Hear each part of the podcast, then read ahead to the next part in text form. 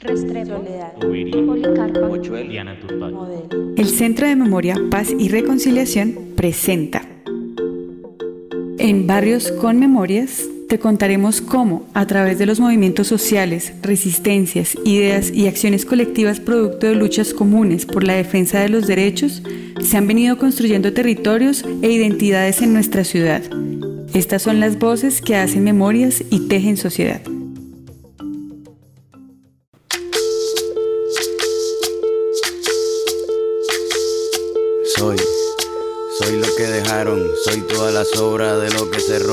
Un pueblo escondido en la cima, mi piel es de cuero, por eso aguanta cualquier clima. Soy una fábrica. Barrios con Memorias continúa en Laches con su tercer y último programa de esta serie que nos ha llevado por el territorio entre cerros.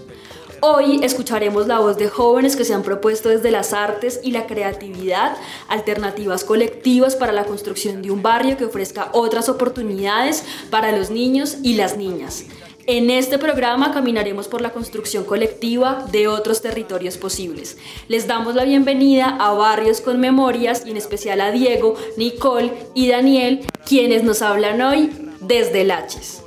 Hola, soy Diego Saavedra. Nací, me crié y crecí en el barrio de Los Laches, en la ciudad de Bogotá, ya hace 27 años. Soy integrante del colectivo artístico Tribu Laches. Gracias por conectarse a la Vox Populi de la Gran Metrópoli. Un gran saludo para todos los oyentes imaginarios que sintonizan esto que es Barrios con Memoria. Bueno, hola a todos y todas las y los oyentes. Eh, mi nombre es Nicole Fernanda Ruiz, tengo 14 años y soy habitante del barrio Los Laches. También un saludo a Barrios con Memoria. Hola a todos y todas eh, los oyentes de Barrios con Memoria. Mi nombre es Daniel Barrera Aya, habitante del barrio Los Laches e integrante del colectivo Tribu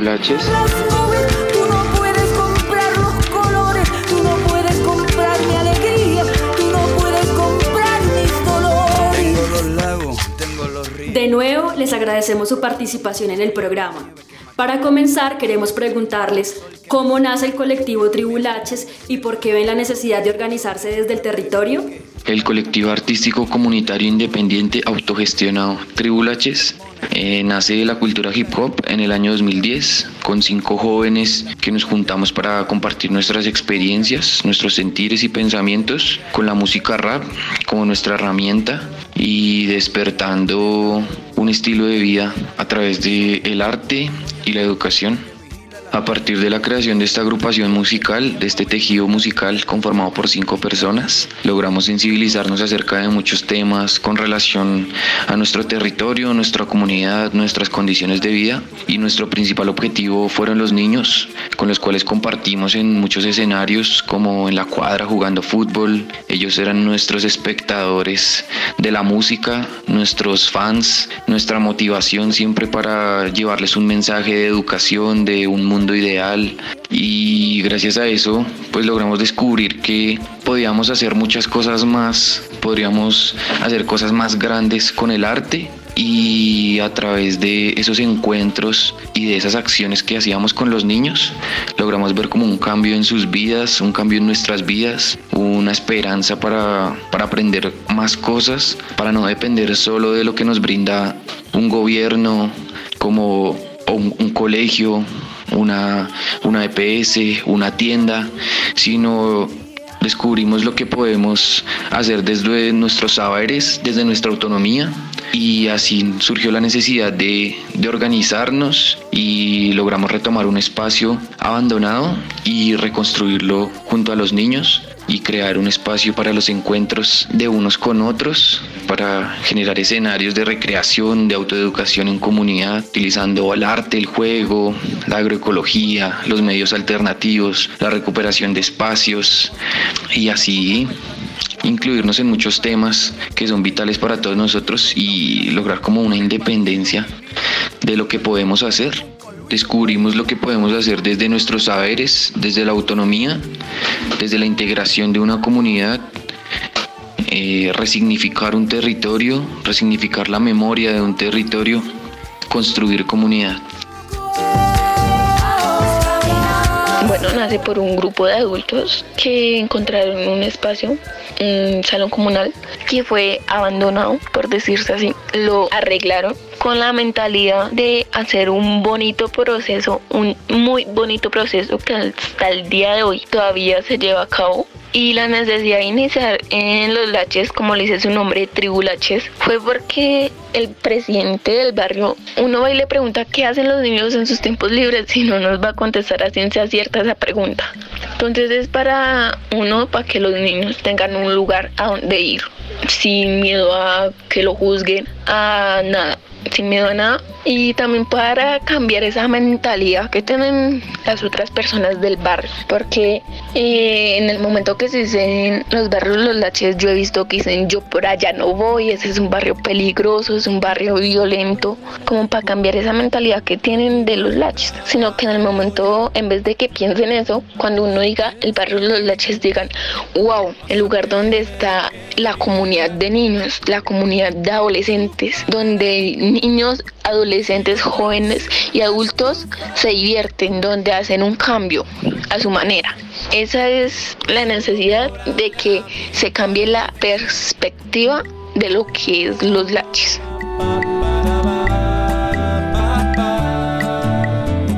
Manera de decirlo, la tribu nace de, la juntanza de muchos sueños de grandes, de medianos, de pequeños, de abuelos.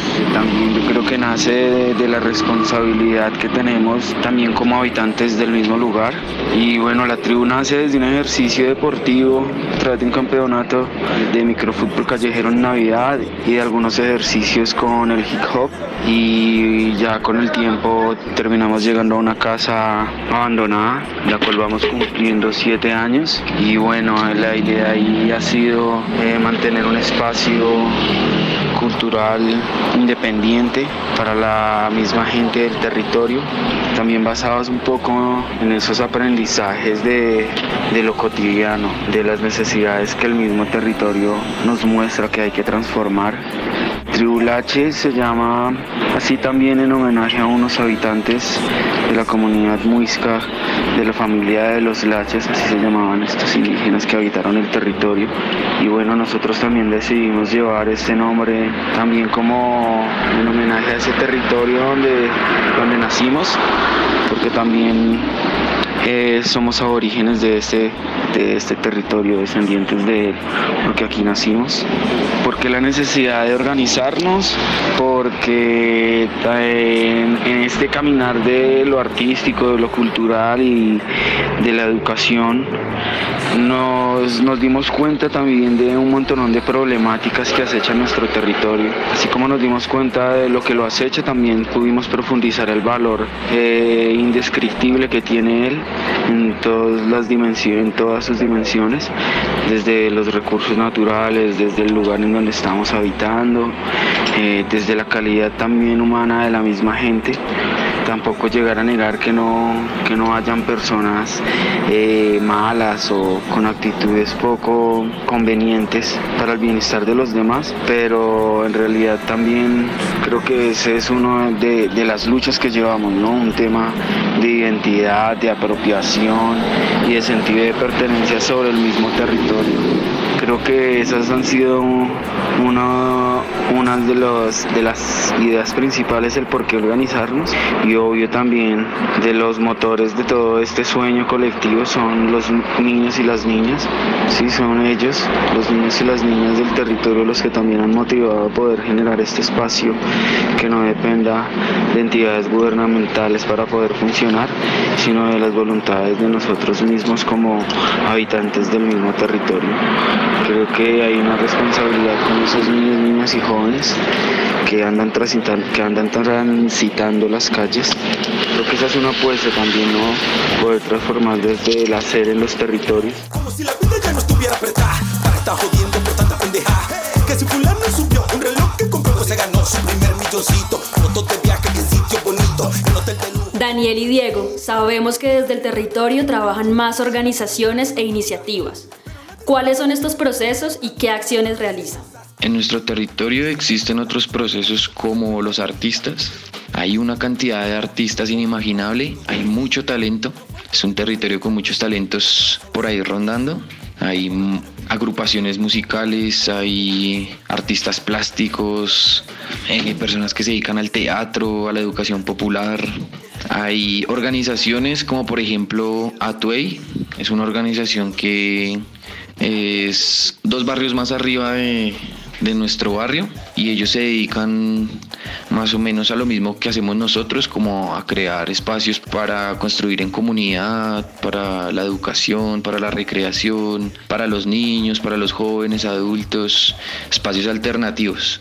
Y también existen iniciativas como por ejemplo mi vecina que dejó de criticar a los jóvenes y, se puso a construir un mundo mejor reciclando. Se quitó la pena y los prejuicios y empezó a reciclar y de esa manera cambió su vida. Y nos deja una enseñanza de que reciclar es un buen hábito. Por ejemplo, otra iniciativa como las mismas personas del barrio que crearon una compostera en el parque para los desechos de los animales. Eso son cosas que hay que rescatar. Entonces es un barrio lleno de es un territorio lleno de procesos, organizaciones e iniciativas. Bueno, creo que algunas que conozco barrios cercanos como Dorado está el MUTE, que es el Movimiento de Unión Territorial, si no me equivoco. En Las Cruces está el colectivo eh, cultural de teatro Casa Ayala, está la Casa Teatral Tercer Acto, están algunos parches de breakdance que también tienen unos grupos de trabajo y territorio, bueno, algunas organizaciones creo que deportivas trabajan y bueno, sus acciones eh, pues también son muy de ellos que también están ancladas a, a algunos intereses políticos. Creo que a veces nos alejamos un poco de esos intereses políticos sin querer decir que somos políticos.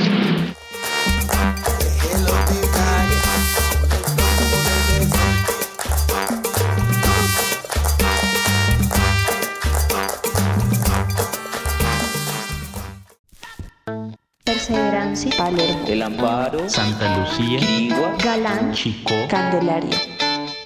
Barrios con memorias.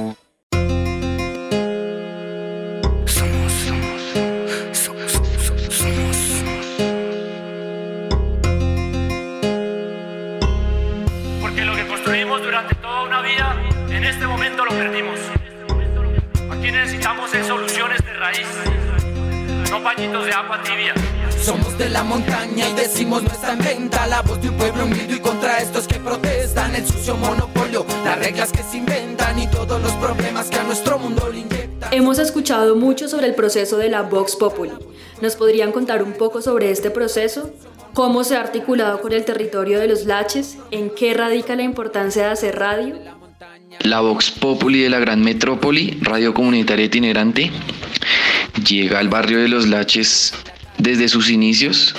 Nace en el barrio La Paz, mm, co-creación con los niños, los profes, eh, un integrante de la tribu Laches, los cuales se les ocurre crear una franja radial para los niños. Y así nace la Vox Populi, eh, también se trabaja con los niños del barrio Laches, entonces llega la Vox Populi con su laboratorio radial y lo propone en la casita de la tribu con los niños de la tribu y así nace los viajeros radiofónicos, que es la franja radial de los Laches y la Vox Populi.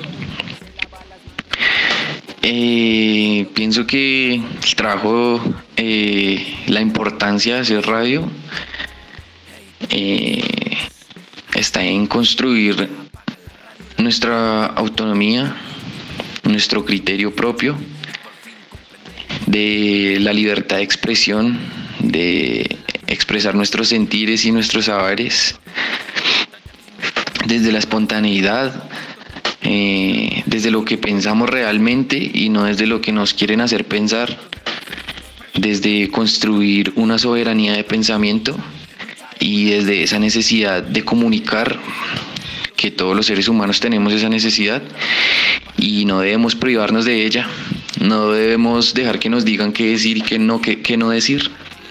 Entonces pienso que ahí radica la importancia de, de la radio, que, que nos libera, nos exhorta y nos desahoga.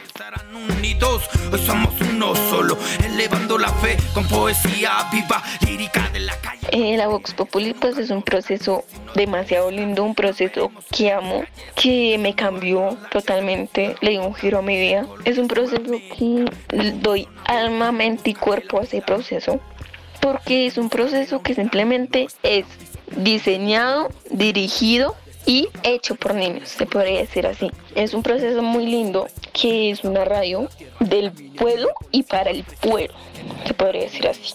Se articuló al barrio Los Laches porque fue creada en la tribu Laches, como lo digo, por niños, porque la tribu Laches es niños, adolescentes. Es como decir que ellos tienen su idea, la crean y la ejercen.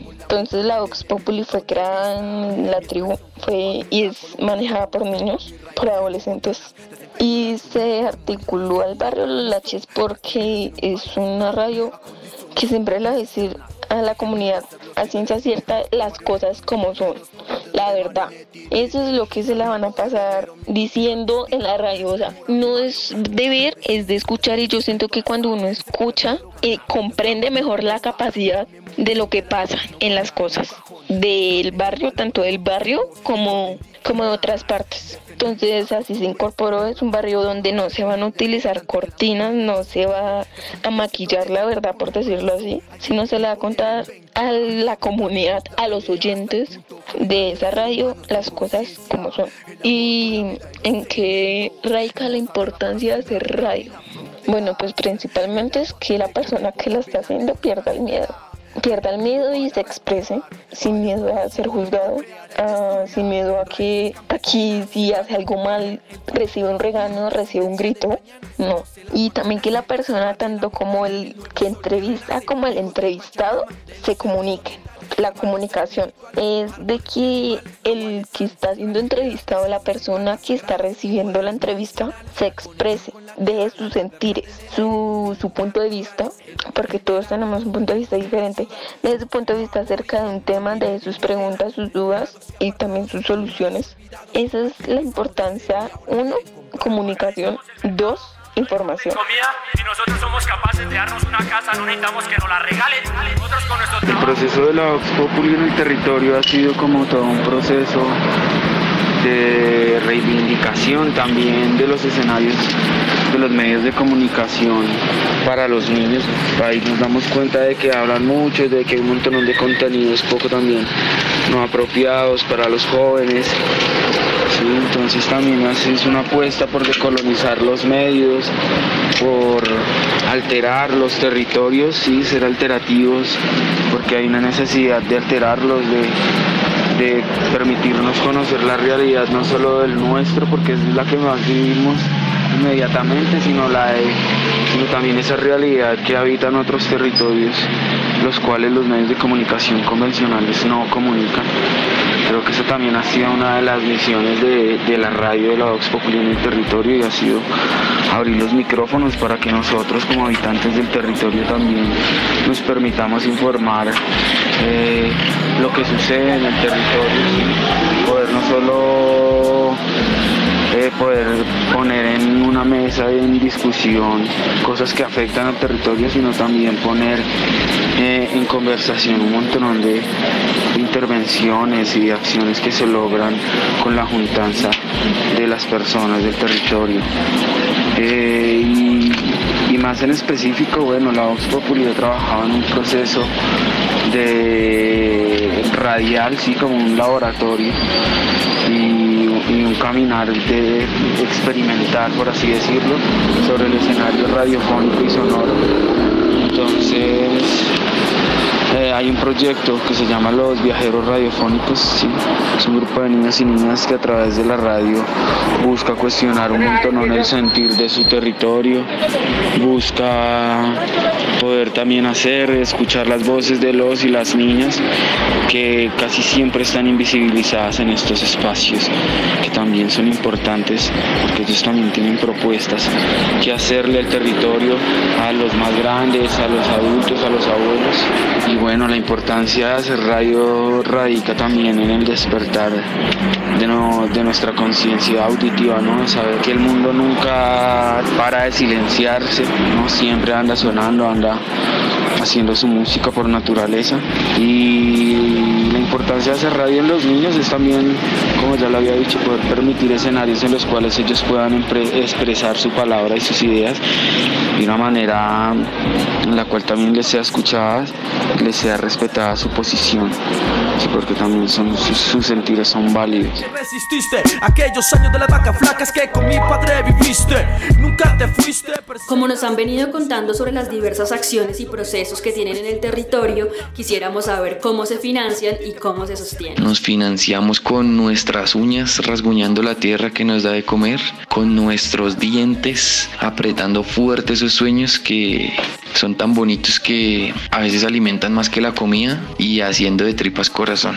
En realidad nuestra forma de financiarnos es la autogestión, es tocando puertas, eh, tejiendo sociedad, eh, recopilando personas que comparten nuestros sueños y nuestros ideales y poniendo día a granito y día a pedacito el saber, el sentimiento, la voluntad, la vocación para todas las actividades que hacemos. Y no importa que no tengamos un peso, si no existe lo inventamos. Esa es nuestra forma de financiamiento por mero amor a lo que hacemos y por quienes lo hacemos con mi hijo, con mi herencia que es este hip hop, con el conocimiento. Y de igual manera la forma en la que sostenemos nuestros procesos es con la resistencia, con el apoyo de la comunidad, con el apoyo de los artistas, de las personas con las que compartimos sueños e ideales, eh, todas las personas que aportan, que, que nos acuerpan para realizar diferentes actividades.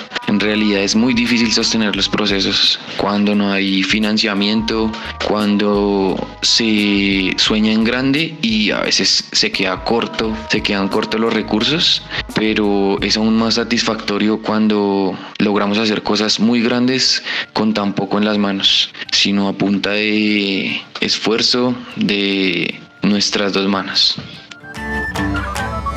Nacimos para aguantar lo que el cuerpo sostiene. Por un lado, yo les voy a contar dos cosas. Eh, les voy a informar dos cosas. Por un lado, eh, no no se puede decir que dependemos de una persona que si esa persona no da la plata, entonces no se puede hacer nada, no. Es de varias personas, de varios adultos, de padres de los niños que van a la tribu, que no aportan económicamente, o sea, no es decir que siempre van a aportar económicamente, no, sino aportan con lo que les nace dar y con lo que pueden dar. No siempre va a ser plata, muchas veces son once, son clases, son talleres, es apoyo, por decirlo así.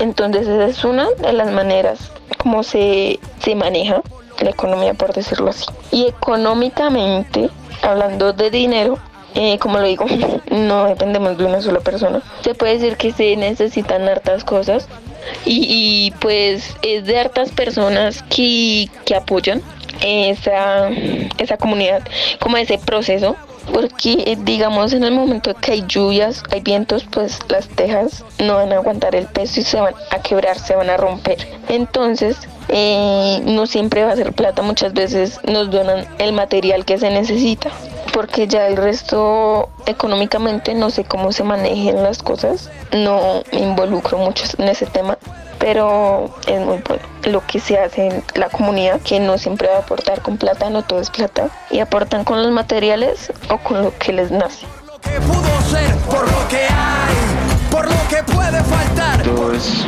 autogestión. Creo que nos la pasamos haciendo a veces trabajos o talleres de radio que a veces salgo a trabajar como desde ese escenario con la Vox Populi. Eh, bueno, algunos de nosotros tenemos otras experticias, entonces salen trabajos como de electricidad, de pintura. Eh, en ocasiones hemos podido pintar murales que algunos de nosotros pues también trabajamos como desde ese escenario cuando se puede. En un proyecto que hay ahorita también de sostenibilidad en el espacio es un proyecto que nació con un compañero de Guatemala que se llama La Salsa Chilera o la Cocina Chilera, que es como un escenario donde nos permitimos experimentar a través de la gastronomía a través del ají, ¿no? del picante, entonces como desde ahí también buscamos sostenernos económicamente y bueno, en un momento nos articulamos con otras y otras colectivas y organizaciones para poder ejecutar proyectos dentro del territorio o poder convocar proyectos eh, postular proyectos para poder ganarnos recursos en los estímulos, en las becas concertadas del distrito, pero la gran mayoría de nuestras acciones son autogestionadas.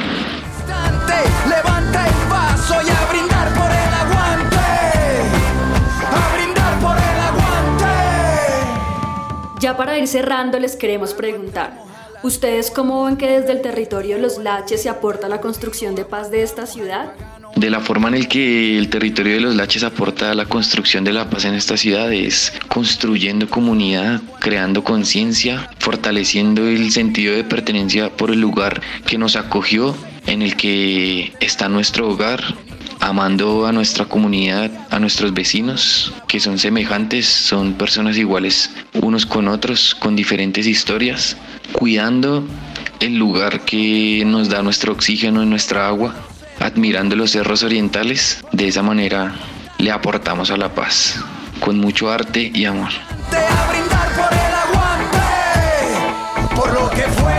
No fácil, es una ciudad demasiado grande, pero como, como cada cosa es un granito de arena. Y bueno, pues como les digo, se lleva la idea de que el barrio Los Laches es un barrio peligroso, un barrio de maleantes, de violencia, de agresión. Y no, no es así. O sea, la persona que diga que el barrio Los Laches es peligroso, es violento, lo invito a que venga, lo invito o la invito a que venga un domingo y vea cómo su comunidad se junta, se une para ver un partido un domingo en las canchas, para llevar a sus niños al parque, para ver cómo los niños juegan. Es una comunidad muy unida. El barrio no es como lo pintan, no es como nos cuentan, no es de que usted nunca vaya a ese barrio porque es muy peligroso, algo le va a pasar, no. Lo invito a que venga y yo misma le doy un tour para que vea lo bonito que tiene el barrio, sus montañas, su, sus características de cada habitante.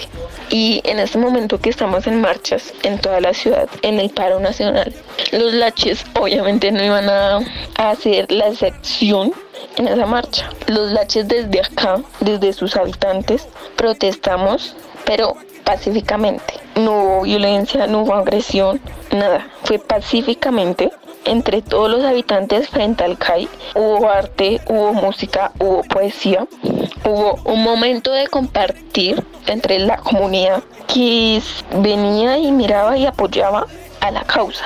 Eh, los laches aportamos a la marcha con nuestro grano de arena, con nuestra parte, aportamos artísticamente, por decirlo así, pero todo muy pacífico, una comunidad unida que se une por las cosas del barrio, entonces no es verdad, no es la primera impresión del barrio, no es lo malo, sino lo bueno, la, la armonía y el calor que tienen las personas en el momento de unirse para una causa. Así es como el barrio Los Laches aportamos a la paz de Bogotá.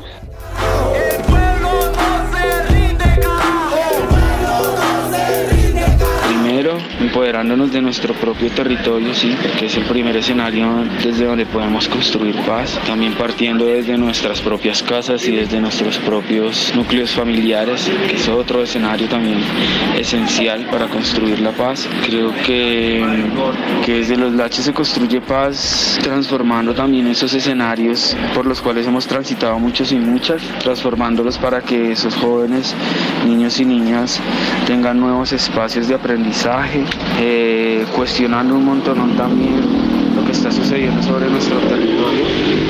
Creo que ninguna decisión sobre cualquier territorio se debe tomar sin su comunidad.